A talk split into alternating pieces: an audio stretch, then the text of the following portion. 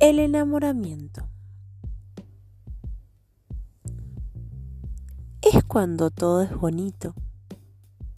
Es el inicio de la relación.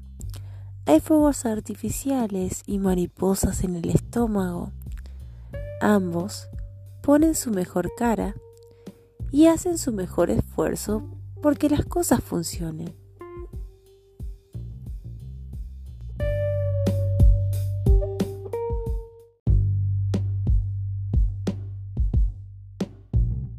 2. La etapa de ajustes. Aquí la pareja se va conociendo, más ambos se ven tal y como son. Empiezan las peleas, las discusiones, la necesidad de controlar lo que el otro hace o dice. No todos logran hacer ajustes, no todos logran ceder no todos logran acuerdos, no todos sobreviven a esta etapa. Aquí es donde muchos se separan y sufren por ver sus ilusiones rotas.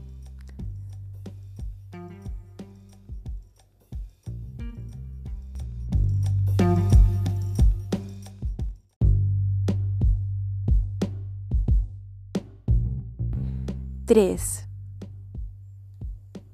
el amor verdadero. Es cuando la pareja aprende a calmar la tormenta.